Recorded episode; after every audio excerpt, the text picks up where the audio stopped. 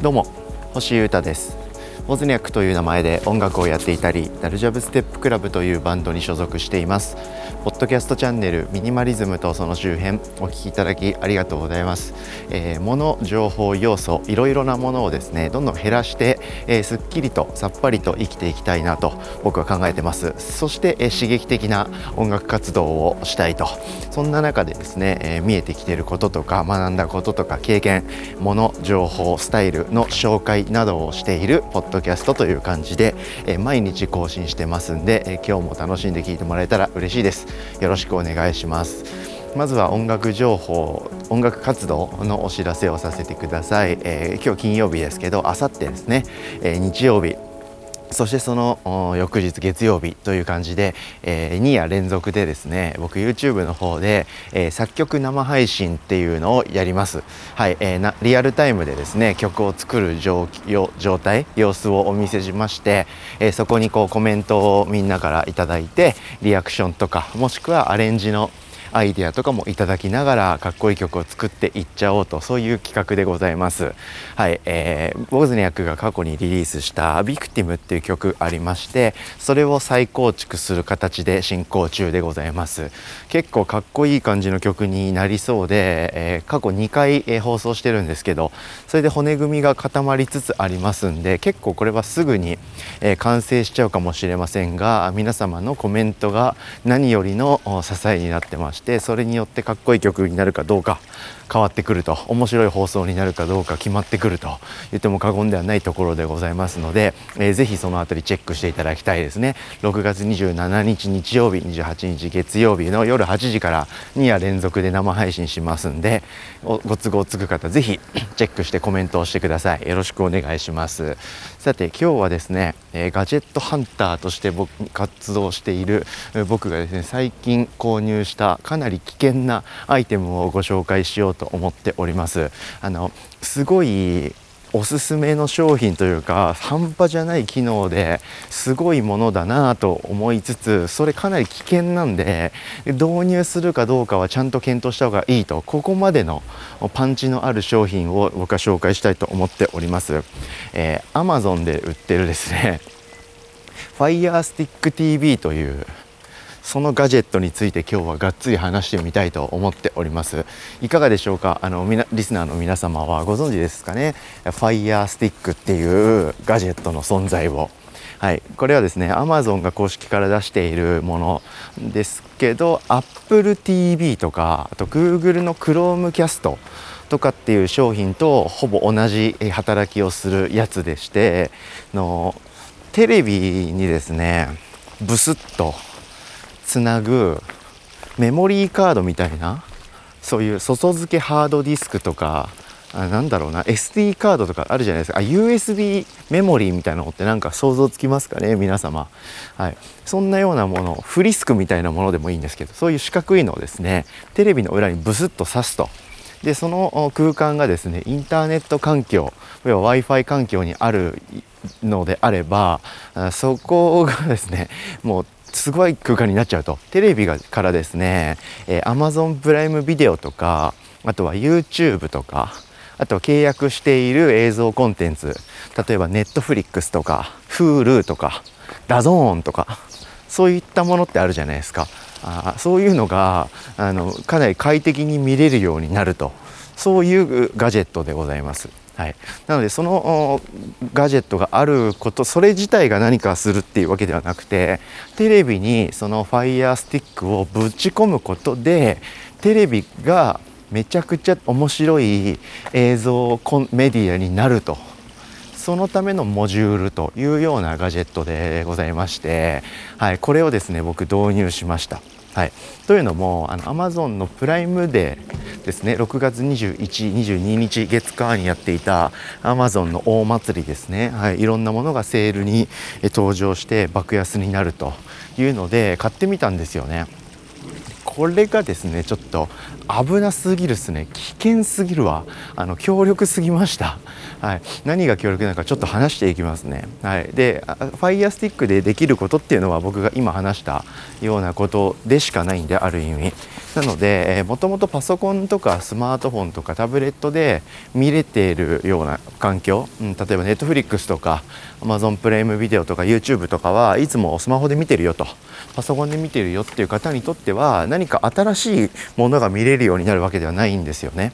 うん、なんですけどそれをですね全部テレビのでかいモニター、まあ、テレビのサイズ人によって違うかもしれないですけど、はい、ご家庭にあるテレビのあの大きいサイズ多分パソコンの画面よりは、えー、お持ちのテレビのモニターの画面の方がでかいっていう人が多いと思いますんで少なくともちょっと迫力は増しますよね。はい、でかつその一つのテレビのモニターで、えー、今さっき言ったようなネットフリックス Hulu とか Amazon プライムとかそれがですね一括管理で見れるようになるっていうようなデバイスなんですよね。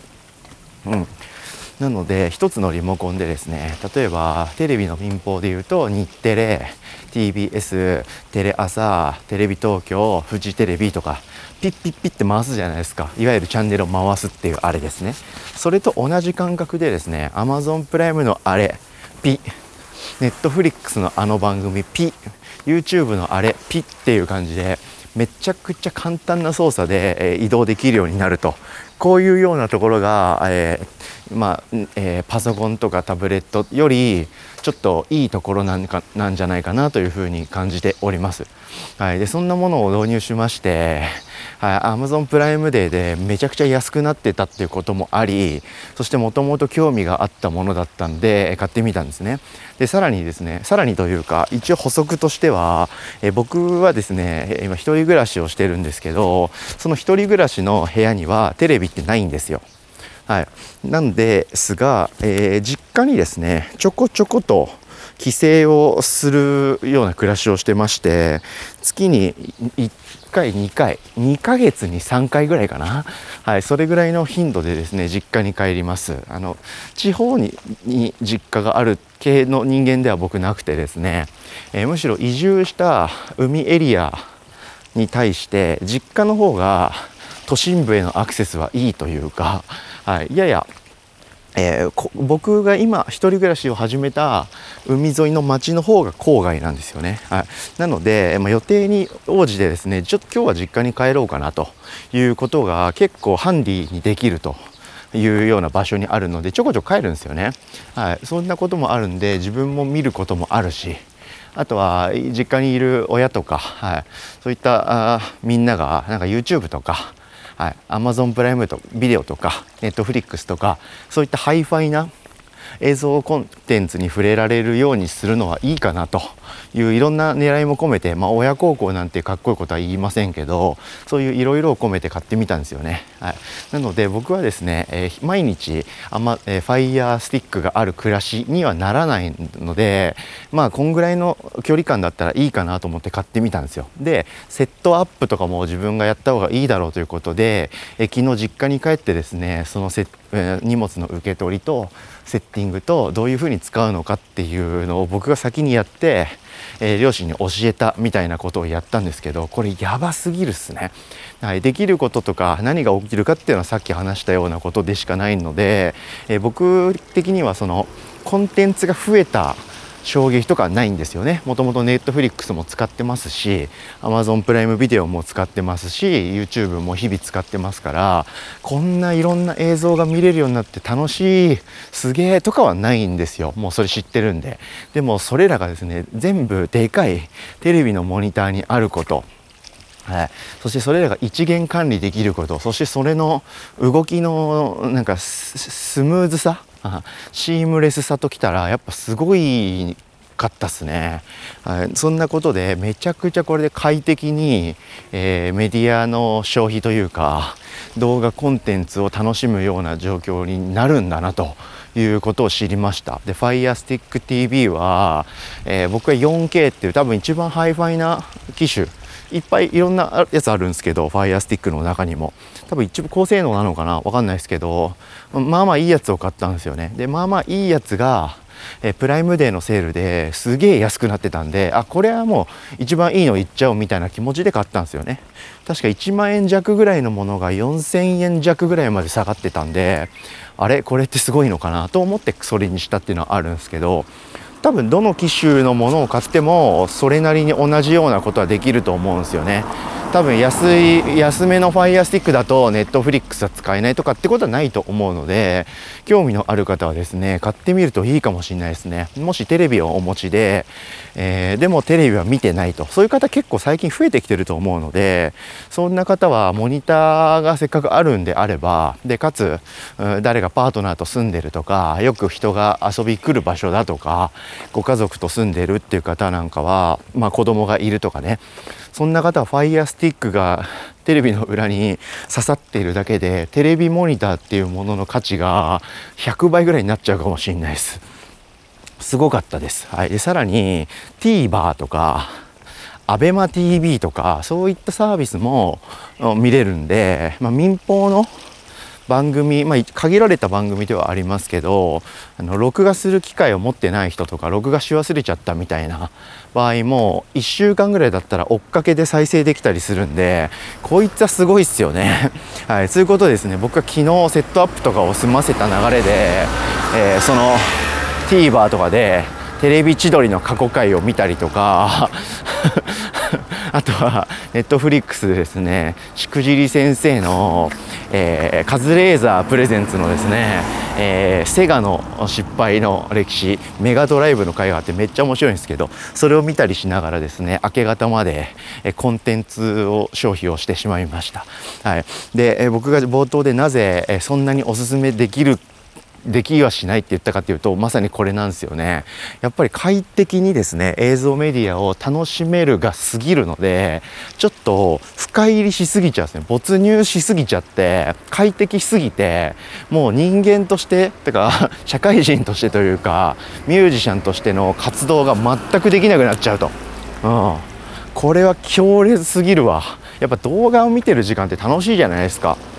まあ、僕ら見てる側がやることがあんまりないので例えば釣りとかわかんないですけどなんか自分でも手を動かしたりすることゲームとかに比べると退屈だっていう方もいると思うんですけどやっぱり映画とかドキュメンタリーとかお笑いとかエンタメスポーツとかドラマとかいろんな種類の動画メディアがあんなに快適に見れるってなかなかないと思うんで相当楽しいですでそれゆえに自分が時間をかけてやらなきゃいけないこととかちょっとしんどいけど集中してやんなきゃいけないことがどんどん後回しになってしまうので、えかなり危険です。はい、ゲームを買うか買わないかの線引きはそういうところで僕してて買ったが最後全ての活動をゲームに持ってかれちゃう気がしてるんで買ってないんですよね。それと同じような危険性を感じました、はい、なので僕は自分が、えー、日々、えー、過ごしている一人暮らしの部屋に、えー、テレビのモニターがない。そして FirestickTV がさせませんからね。テレビのモニターがないから。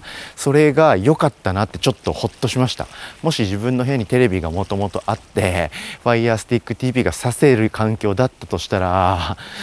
悩んじゃうんですよね。やっぱあまりにも快適であまりにも便利で面白いものなんでそれを導入したいなと。でも舌が最後。何も手につかずいろんなテレビ番組や連ドラを見続ける暮らしになっちゃうんでかなり危険です。ということでですね、はい、今日はおすすめのガジェットを紹介しつつそれにより多分人生やかなりの時間が取られてしまうかもしれないよと。はい、なので皆様速攻買った方がいいですとはちょっと言えないですね。それぐらい強烈なアイテムを僕は手にして、まあ、実家ですけどそこにセッティングすることができたんで、まあ、体験として新しいものを知れたのは非常にいいなと思いました。しファミリーとかねそういう環境的にそういう動画メディアをみんなで見るとか楽しく見れる方がいいっていう方は、えー、即買いかなと思われます。が僕みたいに ちょっと時間を削っていろんなことをものづくりに持っていきたいとか自分の制作にガチガチやっていきたいっていう方は ちょっと検討に検討されて慎重に、え選んだ上購入するんであれば時間とかを決めてっていうのはいいかなと思いました。ということで今日はですねかなり強烈なガジェットを入手しましたんでそれについての考察と紹介をしてみました。聞いてくれてありがとうございました。時間は有限ですからね。でもいろんな映画とか映像とか芸術ってありますからそれに触れつつ自分の時間も守るということでバランスを取りながらやっていけたらいいかなと思ってます。なので僕は実家に帰った時だけネットフリックスとかはい、そういった映像をがっつり楽しめるというふうなオンオフできる環境になったのはいいかななんて思ってますがこれからも考察を続けていきます。チェックありがとうございました。ということで今日ミニマリズムとその周辺星歌がお届けしました。それでは今日も皆様元気にいってらっしゃい。バイバーイ。